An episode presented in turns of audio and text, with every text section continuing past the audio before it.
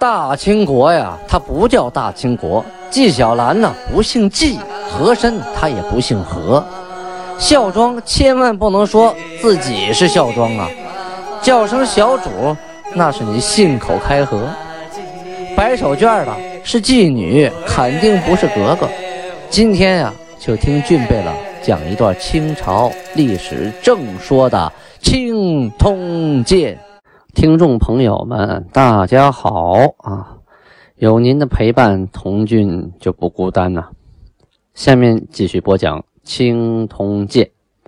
上次讲到清太宗天聪四年农历的庚午年，公元一六三零年，皇太极啊班师回朝啊，回到了金国都城，就是现在的沈阳城，当时叫木克登火屯。木克登的火屯翻译过来是圣经，木克登呢是满语兴盛啊，兴起，太阳升起，大概是这个意思啊。木克登的火屯在呃很多地图上啊，沈阳城一直都标注着是木克登的火屯，呃，甚至在八几年德国人啊到中国来考察的时候，还在打听木克登的火屯在哪儿，很少有人知道了哈。因为在德国地图上，沈阳城还标着老地图，还标着木克登火屯啊。皇太极回到城里以后啊啊，一直心系边民啊，写了一些安民告示。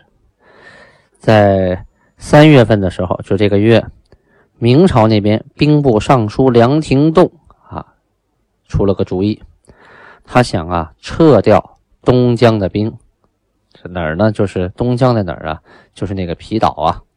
就是现在的朝鲜境内啊，在鸭绿江口，鸭绿江口的南边有这么个岛啊，这样叫现在叫断岛啊，也叫皮岛。是毛文龙最最早的时候在那驻扎，那有那么几万人。那个府呢，就叫东江府啊，是当时算明朝的地界了。呃，他这个他提出来说，把这东江的兵啊都调到宁远和锦州。就是现在的兴城和锦州市，调这边来，觉得那边啊没什么大用了啊，对金国的牵制力啊已经很弱了。大学士孙承宗啊上言说呀，东江作为牵制之用啊，但俱非其地，若移于要害，足成牵制，且其兵民十余万，兵来。则民不能独留，以传渡，恐不能应急啊！他也是觉得，呃，梁廷栋这个建议靠谱。这位梁廷栋啊，是个新上任的兵部尚书，他就觉得呀，国家养了这么十来万的人啊，安插在皮岛这个地方作用不大。真要有事儿啊，啊，这兵能出击，这老百姓呢也没有船呢，也调不过来呀。等到了岸边，那都好几天以后了。也起不到多大作用啊！崇祯皇帝啊啊，觉得他们说的有一定道理，因为啊呃，我们这个《清通鉴》呐，讲的主要是清史这一片啊，明朝那边呢，基本就是同一时间发生的大事件，或者是一带而过啊，不可能讲的特别详细。如果大家呢想特别了解关于啊明朝那边的细节，你还得读明史方面的东西啊。比如说皮岛发生的一些故事就很复杂啊，谁灭了谁呀？谁勾心斗角啊？只有这个人跟啊女真这边啊，跟皇太极这边发生了联系，我才会提到。呃，中间没发生联系，他们内部互相啊啊勾心斗角啊，互相残杀呀，互相暗害呀，这个我就不能讲那么细了啊，还望大家原谅。当然，大家可以呢百度一下，比如说百百度百科找一下呃刘。陈继胜，明朝皮岛总兵，搜到以后，你能看到他啊，在皮岛发生了很多很多事情。皇帝也想把这些人调走，可是呢，你这个兵部尚书，你梁廷栋，你调是调啊，你调完这些人的补给呢，你又给不了啊，粮饷呢，你又给不了啊，而且，你还不能服众，有些不想离开老窝的人，你还压不下来，这你说一半走，一半不想走，走的还没饭吃，你这个就是走不了啊。事情很多，而且这皮岛内部啊也是左右不和，这两派势力，这陈派呀，还有这个刘派，刘派就刘兴之的兄弟们，啊，他们是从从金国叛逃过来的。叛逃过来以后，这个这一派呢，管理一半兵，啊，他属于是袁崇焕这这一波的。这这个陈继胜呢，是另一波的啊。这两波呢，水火不容啊，早晚得出事儿。还有就是刘兴作呀，死了以后啊，他属于为国捐躯啊。刘兴志这些兄弟们呢，啊，都为他鸣不平，怎么死了就连一点抚恤都没有啊？连一点表彰都没有，这白死了啊！我们这是为国捐躯啊，尽忠尽忠了，怎么怎么一点反应都没有呢？哎，不光没有反应，明朝那边啊，还有人说说刘兴作呀，这回是假死，跟上次一样啊。上次在金国假死，投到我们这边来了，这回啊，在我们这边又假死，投回金国去了。嘿，说什么都有。哎呀，可把这这个刘兴、刘兴志啊、刘兴沛啊、刘兴基啊这兄弟几个可气坏了。可后来又听说不对，有人说他们几个联系金国啊，暗地里啊做内应，想把这个皮岛啊献给金国。这越传呢越邪乎，甚至啊都得到了京城京城那边的回报，说确实有人参他们，他们越来越坐立不安了。本来他们就是从金国那边叛过来的，手底下也有好几百个女真士兵呢。这难免让人怀疑啊，所以到跳进大海，你跳进渤海，你也洗不清啊，是吧？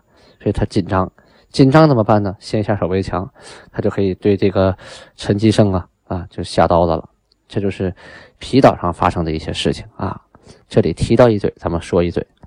好，下面说女真国这边，呃，农历的三月二十六日。档案记载，这个时候已经是阳历的五月八日了啊！五月八日的辽宁地区已经春暖花开了。嗯，大贝勒阿敏，他这个时候啊正驻扎在永平，永平就是现在的卢龙啊啊，就是山海关以内啊，呃以西地区驻扎在那儿。他呀告诉下边这些官民说：“我兵久驻此地啊，意在养民。”已成大业，尔等不知其意，为我将反，且今有不剃发投诚者，今尔等各应今亦剃发，有不剃者，查出处死。至于各处归府村落，岂无身今贤能之人？若书城来夜，自当续录。这段话呀，什么意思？翻译一下啊。就是阿敏呐，告诉下边这些刚刚投降的明朝的老百姓说：“我们的部队在这要久待啊，可不是过两天就走。我们要好好养民，要成大业啊！你们别呃别瞎猜了，还说我们过两天就跑，不可能啊！有的人不想剃头发是吧？你要是不剃啊，我就砍你脑袋，这不用商量。”你就安心替吧，我们这地方啊，常年在这住的啊，以后你们就是金国的国民了啊。各个村落，啊，你们肯定有一些有文化的啊，当过官的，有本事的人，来嘛，到我这里来，我给你们官当啊，我一定录取你，只要你有真本事。这是招贤纳士啊。同时啊，从侧面也反映出来啊，当时很多那个明朝人他不愿意剃头发，也不愿意给金国当官啊。那明朝人不愿意剃头啊，这非常正常。这就跟那个清朝末期，呃，老百姓不愿意剪辫子一样，他已经祖先上留下来的习惯了啊。为啥让我剃头啊？前面都刮掉了。就说他身体发肤受之于父母，怎么能随便剃呢？啊，他不愿意剃，他不愿意剃，可真是丢脑袋呀。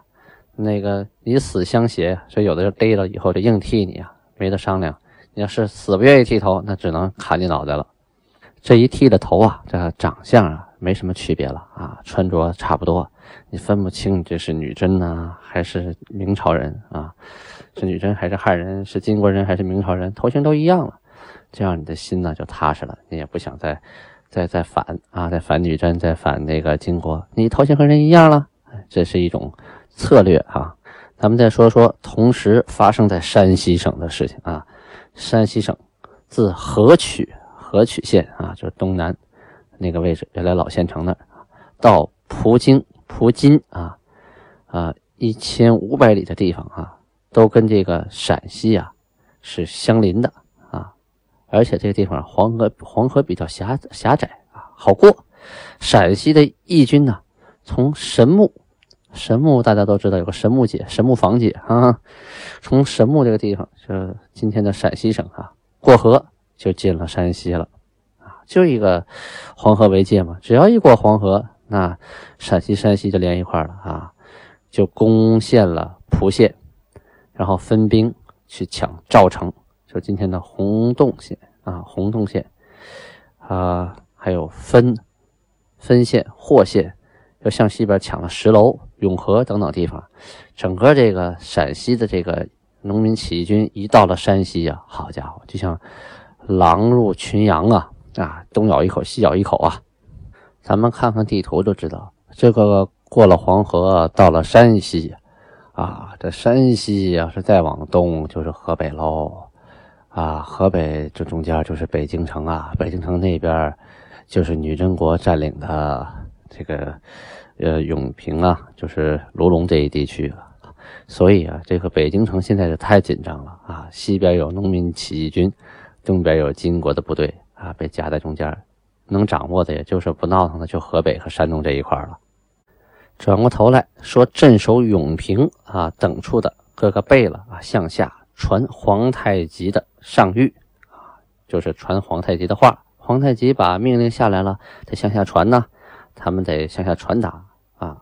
跟下边的所有的当官的、当兵的就说：“看木马匹时啊，就是说放马的时候，每牛鹿张京啊出一员，甲腊额真出一员，这是当官的得出一个啊。上有侵略降民诸物、践踏田禾、以卖没马、任意乱行等情，就是说你们踩了人庄稼了啊，踩了人的禾苗了。”然后马吃牲口吃了人家麦子了，这些乱这些任意乱行的啊情况出现，则将为首贾大额真及张京治罪啊，直接拿你当官的问罪。在诸身及汉人各以分阶以居，就是说分开了啊，东边一片，西边一片，那边是女真，这边是汉人啊。汉人之阶令诸身啊勿往，就是诸身不要过去。倘若往者。见了就抓呀！这里啊，反映出一个历史情况：这个卢龙城，就是当时的永平城啊，已经从里边分出两个城来了，一个是汉人聚集区，一个是女真聚集区啊。就是中间呢，看似没有界限，其实是有一道鸿沟的。女真人不能过去，过去了，巡逻兵发现了，抓啊！除了巡逻维持治安的其他人都不能乱过，就怕你到汉人那边啊。一，你欺负了汉人怎么办？二，你人少势孤，汉人多，你被汉人灭了怎么办呢？他说不清楚啊。这时候民族矛盾还是很强烈的啊，所以啊，分城而居，从中间呢画一条线，你左边我右边，谁也别到那边去。这就说明呢，虽然你占领了这个城，但是人心还没有拿下，民族民族的融合哈还没有实现。说白了，离和谐社会还差遥远遥远的一大步呢啊。所以呢，皇太极才下这个令嘛，啊，告诉大家一定注意，注意军纪。这个时候你再欺负汉人，啊，再引起民族矛盾，引起汉人的反抗，那事儿更大了。所以一定严明军纪，不光是人，连牲口都要注意，一匹马都不能啃人的苗，啃一口这事儿就大了啊。刚才我们提到了皮岛啊，就是现在的那个段岛，就是朝鲜湾的段岛，啊，这个地方啊，在三月份的时候真出了个大事儿。说明啊，东江的水师及南海口抵达了菊花岛。菊花岛是形成那个现在的菊花岛啊。就说东江那个一部分部队啊，驾的船到这儿了。这刘兴志啊，占据的这个皮岛啊，叛变了。好，为什么叛变了呢？嗯，咱们从头慢慢说。在开始啊，这皮岛总兵是毛文龙啊，毛文龙被袁崇焕给杀了。袁崇焕呢，就开始把这两万八千人呢给分成了四部分，叫四个协啊，协助的协分成了四协，命副将陈继胜、参将刘兴志、毛承作、徐福奏啊，这四个人一人带一股。后来呢，把这四协变成两协啊，由陈继胜领东协，刘兴志领西协啊。这陈继胜啊是一派，这刘兴志呢是另一派。这陈继胜啊是原来毛文龙那派的，这刘兴志呢，哎是袁崇焕这一派的啊。所以这两派啊真的是水火不容啊。咱们上回书讲到啊，说那个刘兴志的兄弟刘兴作啊，跟金军作战，后来被射杀，甚至还扒光了衣服。后来听说被埋了以后，皇太极把他尸体弄出来，又给碎尸万段啊，很惨。一方面他是背叛了金国啊，对背叛了皇太极对他的恩典，然后诈死，然后逃到那个呃毛文龙毛文龙这边。另一方面呢，他为明朝。他属于是尽忠啊，属于壮烈牺牲啊，这个应该得到抚恤啊，也理所应当的该得到朝廷的嘉奖。但是呢，没人提这事儿，死了就死了吧。哎呀，这兄弟几个啊，十分的挠头啊，十分的不爽。皇太极呢，虽然啊把这个刘兴作给碎尸万段了，但是啊，他还没有忘记啊，他还有几个兄弟呢，刘兴志。刘兴沛、刘兴基，他们还在皮岛呢，啊，还带着一部分人马呢，而且在我们后背扎了个大钉子，我打又打不下来，随时可能带兵攻上来，所以皇太极呀，啊，就跟他们谈，以什么为资本呢？因为他们这兄弟几个的母亲、妻儿老小，还有小弟弟等等等等，哈，都在金国呢，被扣着呢，都在监狱里待着呢。所以啊，让他们的母亲呢，还有妻子啊，写信劝他们来归降。在本年三月初八的时候啊，就偷偷的啊送一封密信给了刘兴志、刘兴佩、刘兴基，对他们说：若来归，则与官爵，令母子妻小团圆；若能带岛中人来，不拘多少，俱令择地注重。常享其福，啊！若不来，则将母弟、侄、妻子全杀不留。这说的很清楚啊！你来了，给让你当官啊，让你们全家团圆。你岛里的人，你能带来多少？哎，来多少分他们地，让他们有地种，啊，有日子过。呃，如果你不来的话，那就惨喽！你的母亲。老婆、侄子、孩子一个不留，通通杀光。四月二十八日，又给刘兴志啊写了一封书信，说如果能把岛上的官吏杀了，带领众人归降，则你带来的诸身蒙古汉人都归你管啊！你仍然当你这么大的官，下边人都听你的。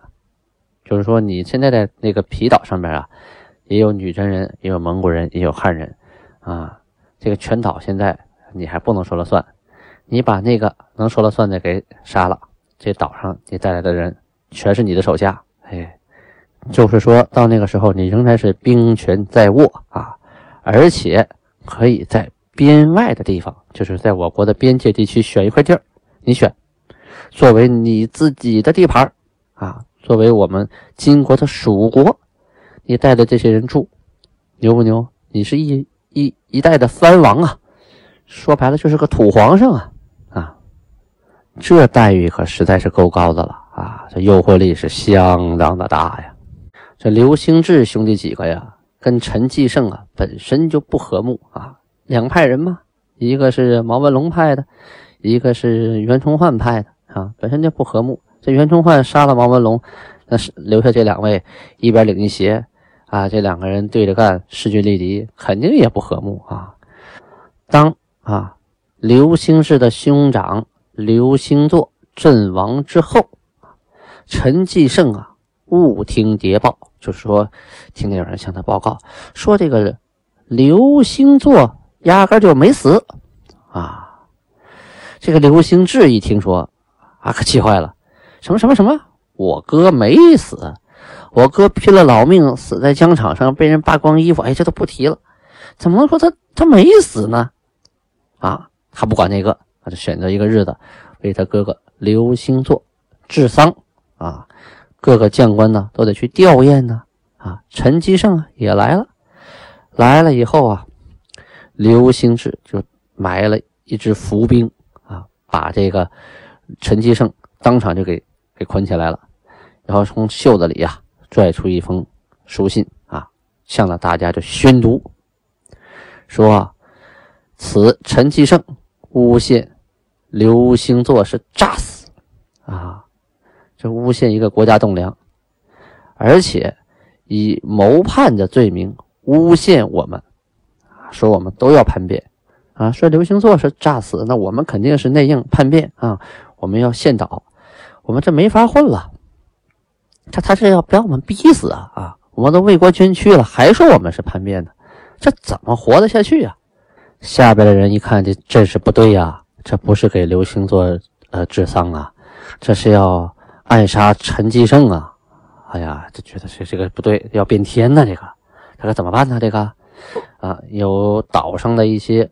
经商的大户啊，商人、有钱人，有那么八十多人呢，稀里呼噜、稀里呼噜都跪下了啊！因为陈继胜这个人呐，平常啊，心直口快，而且呢，呃，为人处事非常好，大家的呃都很喜欢他，他也深得民心，所以啊，这些大商户啊，呼噜呼噜的全跪下了啊，都磕头啊，就求这个刘兴啊，刘兴志不要杀陈继胜啊。留他一条命。这个刘兴志一看不行啊，这个这不杀，这已经骑虎难下了。哎呀，逼得实在没招了。好，行哈，你们都不想让他死是吧？好嘞。